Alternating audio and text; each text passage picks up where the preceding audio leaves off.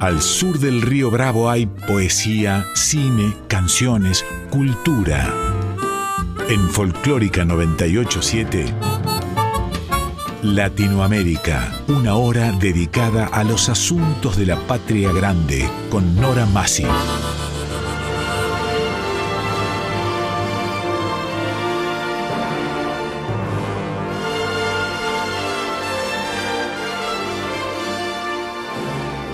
Latinoamérica, novela, cuento, teatro, poesía, música, artes visuales.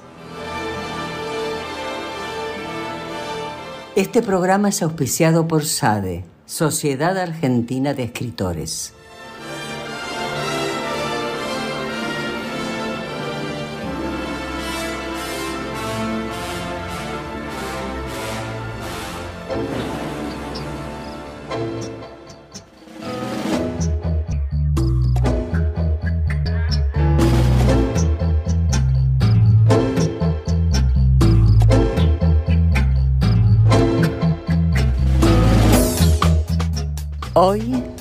Cuento y la música. Alejandro Dolina, Bajo Fondo, Tango Electrónico.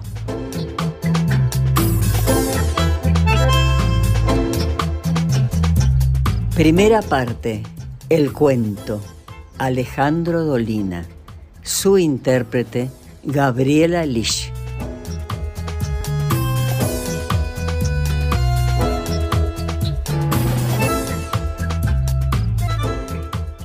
Alejandro Ricardo Dolina nació el 20 de mayo de 1944 en la provincia de Buenos Aires y pasó su primera infancia en el barrio bonaerense de Caseros. Es escritor, músico, cantante y conductor de radio y de televisión. Realizó estudios de Derecho, Música, Letras e Historia. Desde el año 1970 publicó cuentos y notas humorísticas en diferentes revistas. En 1988 publicó su primer libro, Crónicas del Ángel Gris. Una edición corregida y aumentada de esta misma obra apareció en 1996, más tarde transformada en un musical que obtuvo el premio Argentores en 1990. Ha compuesto numerosas canciones y ha integrado distintos grupos musicales como director y arreglador. Desde 1985 ha conducido programas de radio y televisión. Dolina ha sido siempre reconocido por su vasto conocimiento de tango clásico y es el mismo pianista, cantante y compositor. Pese a que nunca ha grabado como solista, en 1998 produjo y cantó su opereta criolla titulada Lo que me costó el amor de Laura, en compañía de Joan Manuel Serrat, Mercedes Sosa, Ernesto Sábato, Lelutier y otros reconocidos artistas, acompañados por la Orquesta Sinfónica Nacional. En el año 2000 fue llevada al teatro y obtuvo el premio Argentores a la mejor obra del año. Su programa de radio La venganza será terrible es líder en su franja horaria desde el primer año de emisiones. Es considerado ya un clásico de la radiofonía del Río de la Plata. La producción.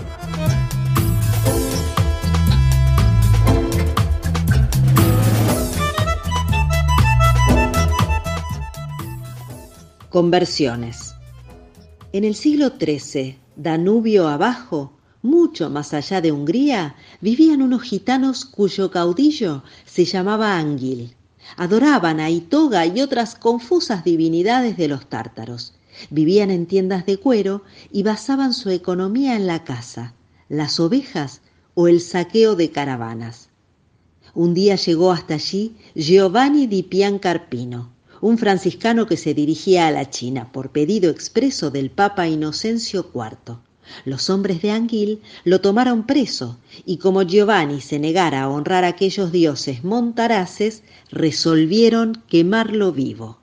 No sin cierta dificultad se completó una pira. La región era muy árida y la vegetación escasa. Giovanni fue amarrado a un poste y el propio Anguil puso fuego a las ramas secas que lo rodeaban. En ese momento, sin permitir siquiera que el misionero empezara a calentarse, un súbito aguacero apagó las llamas. Hubo un gran estupor de los presentes, pues en aquella región no llovía casi nunca. Anguil juzgó aquel hecho como milagroso. Desató a Giovanni, le preguntó en qué consistía exactamente la religión que predicaba, para ordenar a todos sus hombres que se convirtieran a ella.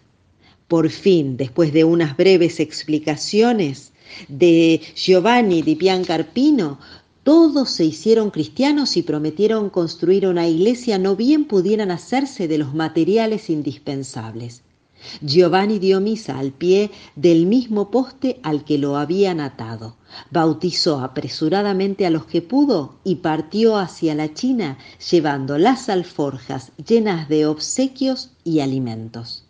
Diez años más tarde pasó por allí Abdel el Salim, virtuoso embajador del califa de Bagdad, que se dirigía a la China para unirse a un grupo de musulmanes que se proponían instalar allí el Islam.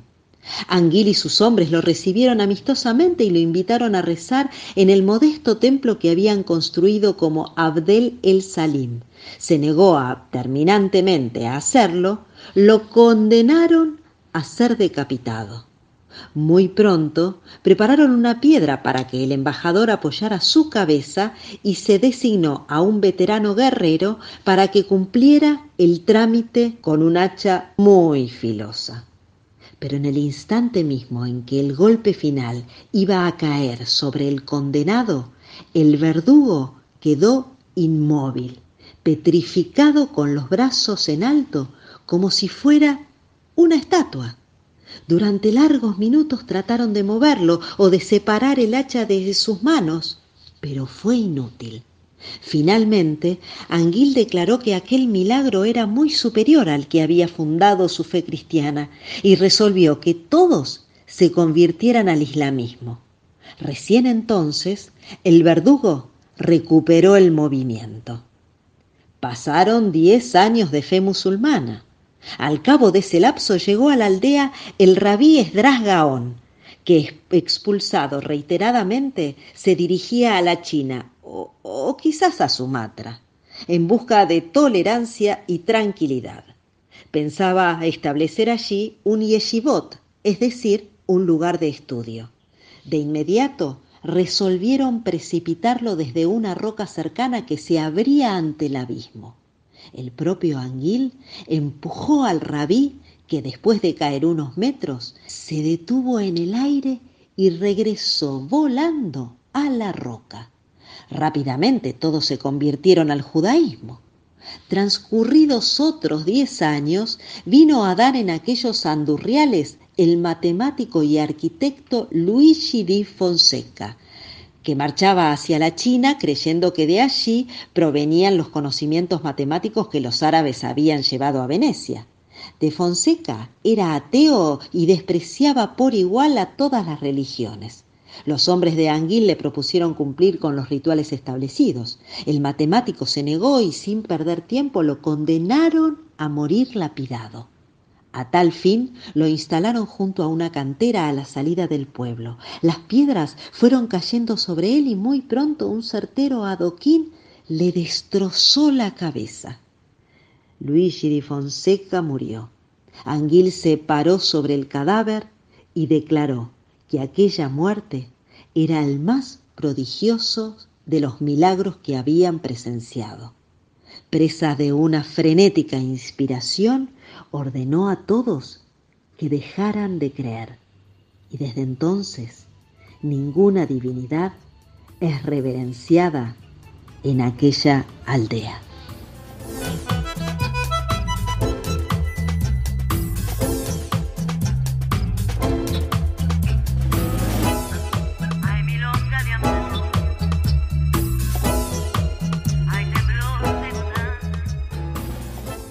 La conversión de los descreídos.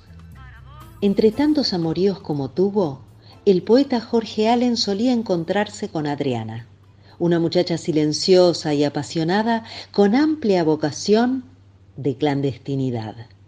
Ella jamás proporcionaba ninguna clase de información mundana. Allen nunca supo su apellido ni conoció a ninguna de sus amistades. Tales lejanías entusiasmaron al poeta, de modo que sus citas se hicieron cada vez más frecuentes. Pero no puso en ella más que una pasión violenta. No sentía celos ni interés por lo que Adriana hiciera más allá de sus encuentros. Él creía saber que ella estaba de novia con un escribano o tal vez con un esgrimista. Una noche cualquiera, la hermosa muchacha le dijo, a partir de ahora nos veremos menos. Tengo un novio. Allen no se alarmó, pero lo cierto fue que jamás volvieron a verse. Cuando comprendió el carácter definitivo de aquel abandono, el poeta reparó en unas tristezas nuevas que no había experimentado nunca, ni siquiera ante la ausencia de sus novias más clásicas. Por un instante sintió la tentación de escribirle o de llamarla por teléfono para revelarle un amor que nunca se había verbalizado. Pero no lo hizo. Largos años de sabiduría amorosa le decían que las personas que abandonan no desean oír declaraciones del abandonado. Se dispuso entonces a sufrir el silencio sin molestar a nadie con esperanzas. Hubiera sido conveniente para esta historia que Adriana también descubriera un amor profundo que no había podido ser percibido entre los apuros del furor erótico. Tal cosa no sucedió nadie supo más de ella. Jorge Allen era poco propenso a la confidencia. Sin embargo, un año después, aburrido por el retraso de unos trenes, le contó a Manuel Mandeb los pormenores de su desventura. Mandeb se subió a uno de los bancos de la estación y gritó Milagro. Milagro. Después abrazó a Allen y le dijo Hasta hoy no poseía la fe pero al oír esta historia he comprendido que es inevitable que el cielo exista o que volvamos a nacer de algún modo. Hace falta otra vida, amigo Allen, solo para que esta mujer sepa que ha sido amada de un modo irrenunciable por el hombre menos constante. No hay nada superfluo en el universo, y una pasión como la suya no puede incendiarse sola sin producir consecuencias, sin que se caigan algunos imperios. Esta noche, cuando llegue a su casa, vaya escribiendo un poema. No cometa la torpeza de buscarla para entregárselo. Guárdelo para el día en que todos nos encontremos otra vez. Eso sí, recuerde que ella tampoco lo amará en esa nueva existencia. Seguramente encontrará un paraíso junto al escribano o al esgrimista. Usted sufrirá, en esta y en todas las vidas.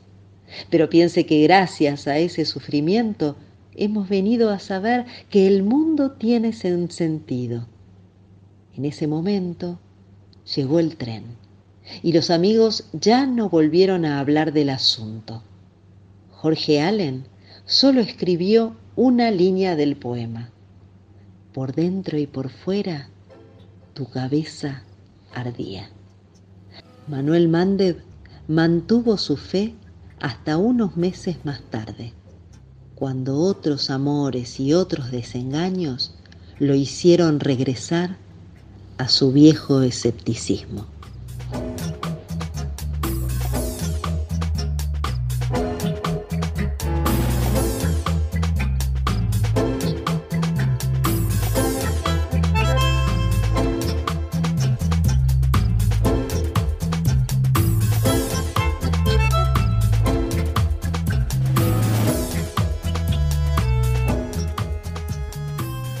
Olvido.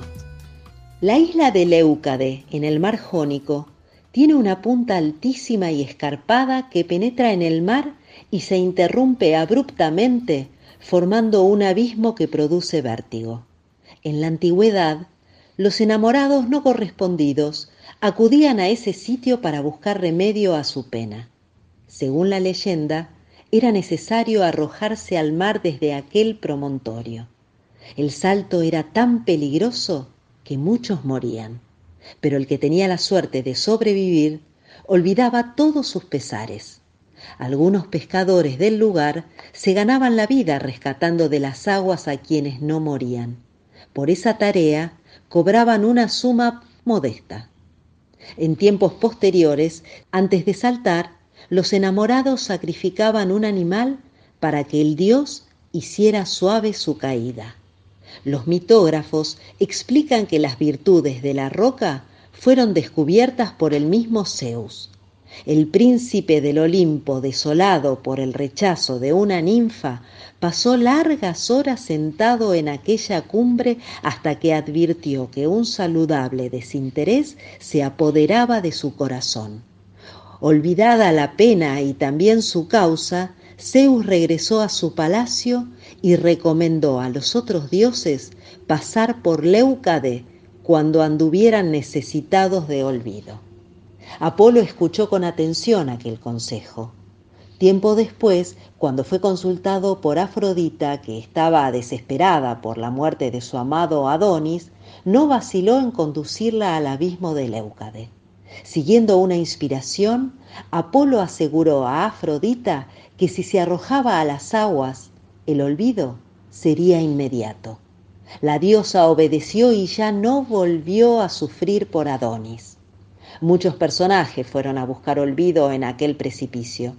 Deucalión, hombre inaugural y marido de Pirra, el poeta Nicóstrato, rechazado por Tetigidia, Carino, que se había enamorado de un eunuco de la corte de Antíoco Eupátor, rey de Siria. Dos mujeres célebres saltaron hacia el olvido. La primera, Safo de Lesbos. La segunda, la malvada Artemisa, reina de Caria. Esa mujer había sido rechazada por un mancebo llamado Dardano. Para vengarse, Artemisa hizo que le arrancaran los ojos. Más tarde se arrepintió.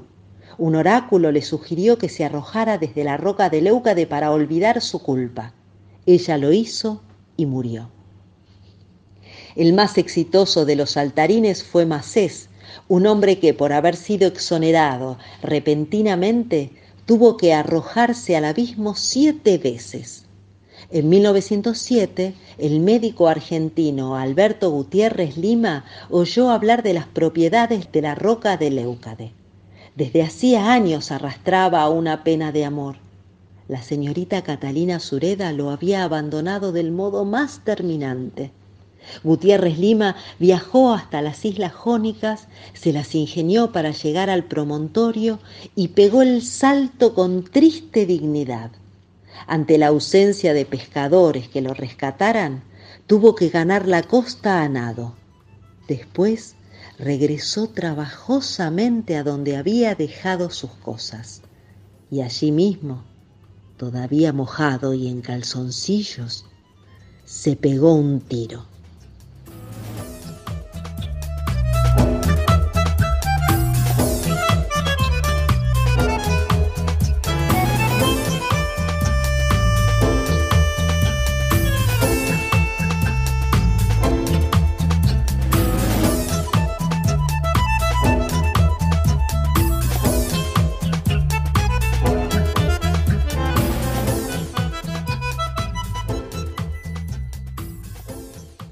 Brown.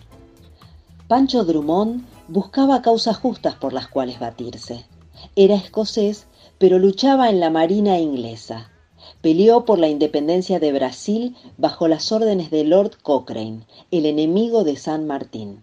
Más tarde quiso alistarse junto a las fuerzas argentinas que combatían a sus antiguos compañeros, pero los brasileños lo metieron preso en Montevideo. Después de nueve meses, Drummond consiguió escapar e inmediatamente se incorporó a la escuadra argentina que comandaba el almirante Guillermo Brown. Se radicó en Buenos Aires y empezó a frecuentar la quinta del almirante en Barracas.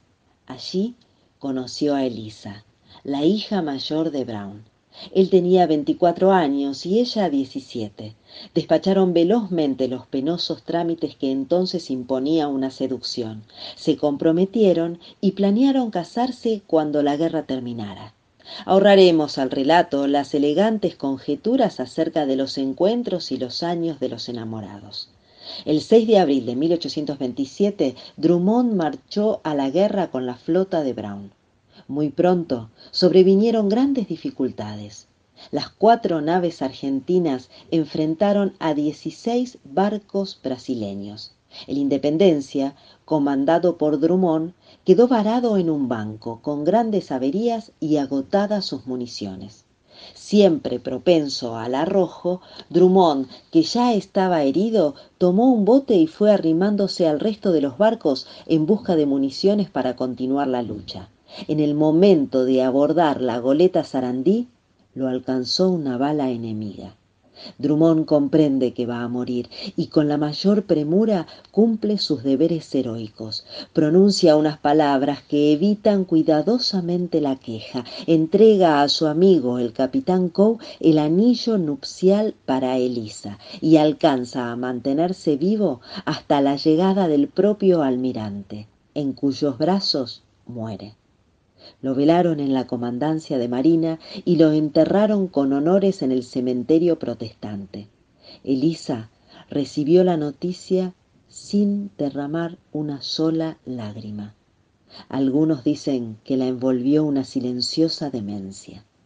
Pasaron los meses y una tardecita de diciembre se puso un inexplicable traje de novia y se metió en el río cuyos juncales llegaban hasta el fondo del parque. Ella se ahogó, por suicidio o por accidente. El almirante Brown nunca pudo reponerse de aquella tragedia. Guillermo Enrique Hudson lo vio muchos años después, vestido de negro y parado en la puerta de su casa, mirando fijamente a la distancia le pareció un fantasma. Cuando Hudson escribió sus líneas, la pena de Brown ante el recuerdo de su hija era ya otro recuerdo y otra pena. Hoy el propio Hudson es un fantasma. La quinta de Brown con sus sauces, sus álamos y los dos cañones de Garibaldi adornando la puerta forma parte del más perfecto olvido. En su lugar se alza la plazoleta Elisa Brown, pálido homenaje nupcial a su memoria. Completan esta situación la fiambrería, dos parmigiano, el bar remanso y el emporio de la fruta y la verdura.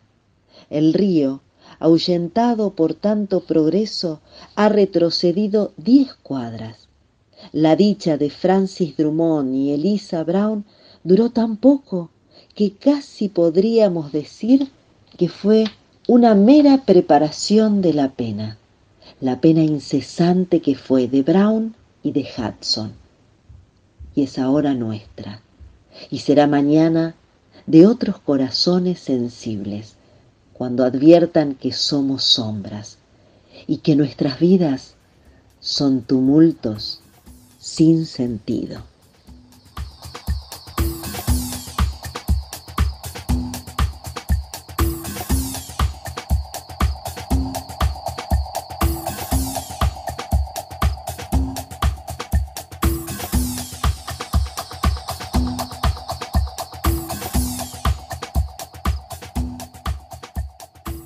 Sustituciones 3. Océano. En días como este, el océano es implacable. Los bañistas no se atreven a internarse ni diez pasos. Las corrientes entreveradas lo arrastran a uno lejos de la costa. Si sigo avanzando, no podré regresar. Unos vientos perversos confunden mis pensamientos. Ya estoy más allá de la primera rompiente. Temblando de frío miro hacia la orilla. Allí está Lorenza, tiernamente abrazada a Michel de Vries. Pronto sabrán de qué clase de gestos soy capaz. En estos casos no hay más remedio que provocar situaciones extremas. Los episodios de todos los días me condenan a la insignificancia. Una familia modesta, una inteligencia mediocre, un aspecto vulgar el pobre Andrés Damonte. ¿Cómo no iba a rechazarme Lorenza? Lorenza, maldita, inalcanzable, ajena. Ahora que voy a morir, me tomarás en serio. Una ola me pasa por encima. ¿Llorarán por mí? Debí dejar una carta. Estos imbéciles pensarán que me ahogué por accidente. En la lejanía alcanzo a adivinar el pelo rubio de Michel Devrier, mi amigo, mi benefactor, el hombre que más odio en el mundo. ¿Cómo no odiar su humillante generosidad? ¿Cómo no detestar sus invitaciones, sus perdones desdeñosos, su desprecio frívolo por mujeres que yo hubiera puesto en su altar? Lorenza lo ama, pero mi muerte se alzará ante ellos y perturbará su amor. Ya casi no hago pie. Ahora no podría volver ni aunque quisiera. Es raro que Michelle no intente rescatarme con ese estilo de afectado heroísmo que todos admiran. Tantas veces he querido ser él. Cuánto rogué a los injustos dioses dejar de ser Andrés. La costa ya es invisible. Trago agua. El gusto es obsceno. Me ahogo. Aquí están por fin los recuerdos veloces que se atribuyen a los moribundos. Mi vida, mi pobre vida. Veranos de la infancia, otoños escolares, la maestra que no recordaba mi nombre, ahora se acerca y me besa tiernamente. A mi lado, un compañero oscuro me mira con envidia. Ya casi no puedo respirar. Se presentan urgentes nuevas evocaciones. Aparece Lorenza, desnuda como anoche, besándome los hombros. Miro la orilla por última vez. Lorenza ya advirtió la tragedia. A su lado está ese imbécil de Andrés, cobarde y mezquino, no se atreve a meterse en el agua. Las olas me cubren. Lorenza, amor mío de una sola noche, la corriente me arrastra hacia el fondo. La espuma hierve sobre mi pelo rubio.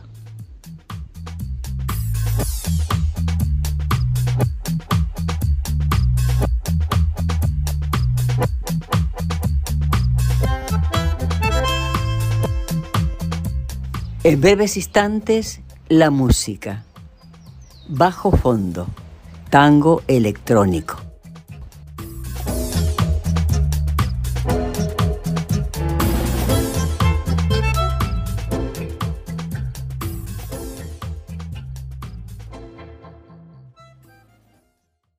Latinoamérica en Folclórica 987.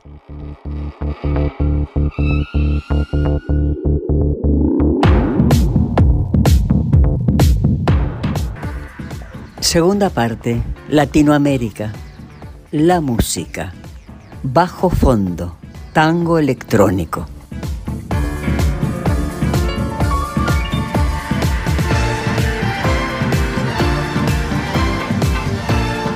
A partir del éxito internacional de proyectos de fusión de tango con electrónica, Gustavo Santaolalla en voz y guitarra y Juan Campodónico en guitarra y programaciones encararon una función propia a la que denominaron Bajo Fondo Tango Club. A ellos se le suman Luciano Superville en piano y teclado, Javier Casala en violín, Martín Ferres en bandoneón, Gabriel Casacuberta en bajo, Adrián Sosa en batería y Verónica Loza.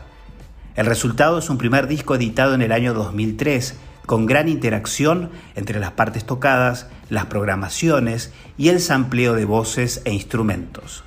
El conjunto se presentó en vivo en festivales, teatros y shows al aire libre, tanto en Argentina como en importantes escenarios de Europa. La producción.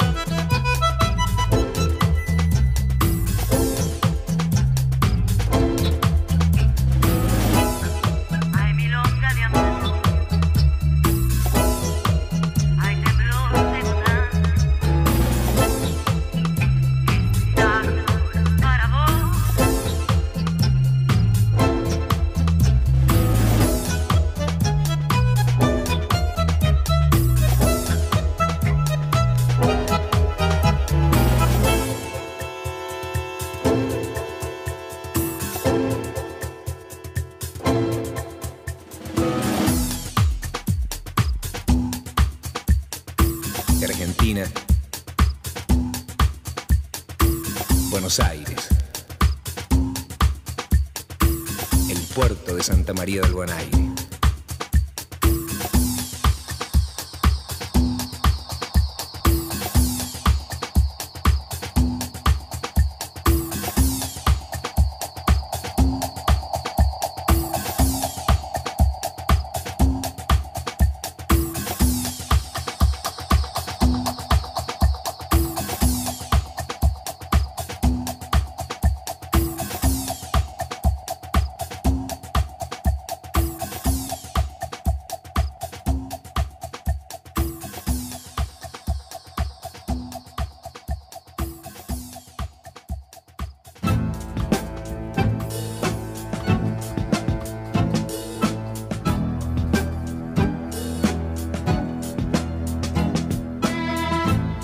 desapareció.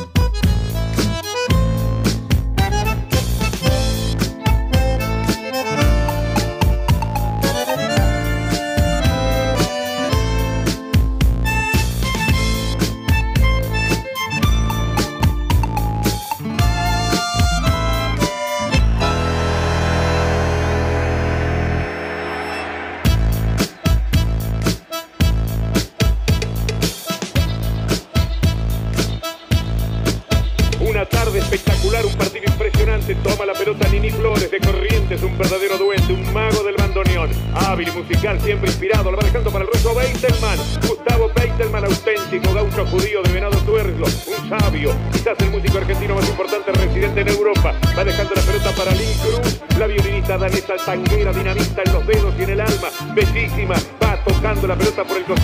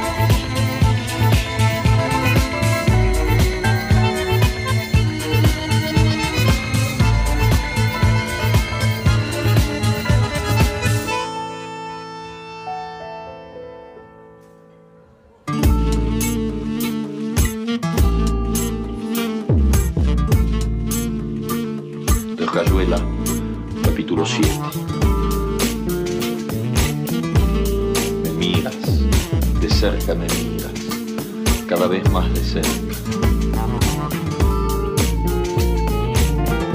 Y entonces jugamos al ciclo. Miramos cada vez más de cerca y los ojos se agrandan.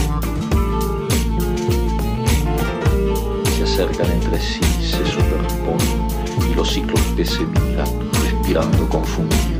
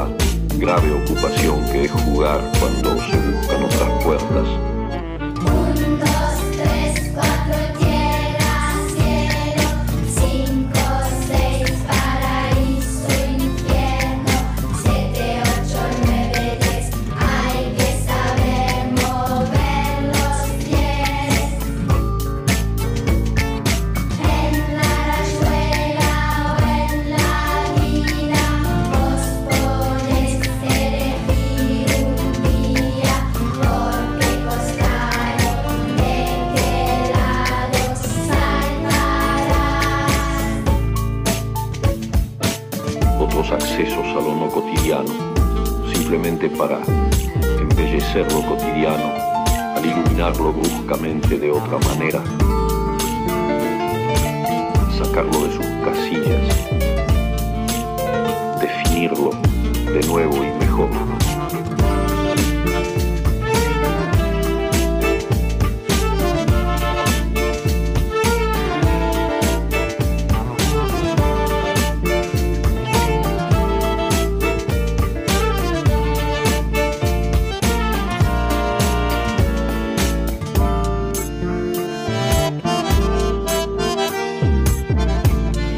Cerrar los ojos para deshacerlo todo y recomenzar. Exactamente con tu boca que sonríe por debajo de la que mi mano te dibuja.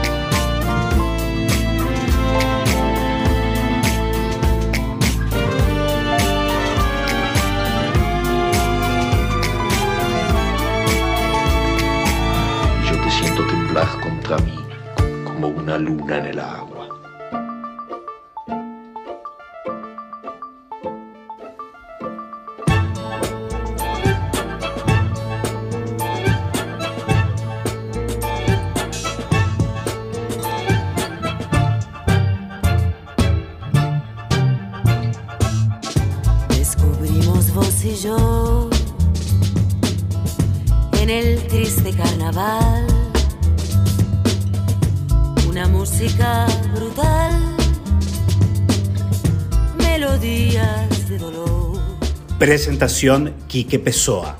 Realización técnica y editor de arte Javier Chiavone. Recopilación de autor y coordinación Patricio Schulze. Producción, guion y conducción Nora Massi.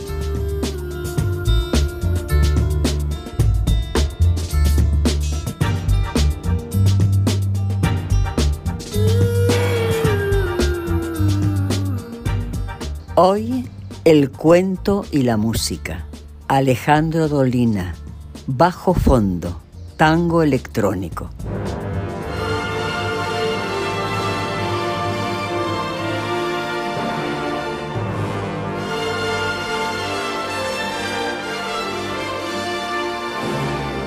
Latinoamérica, novela, cuento, teatro, poesía, música, artes visuales. Te invitamos a escuchar cualquier episodio de Latinoamérica en nuestro podcast. Nos podés encontrar en anchor.fm, Spotify, Google y Apple Podcast, entre otras. Te esperamos.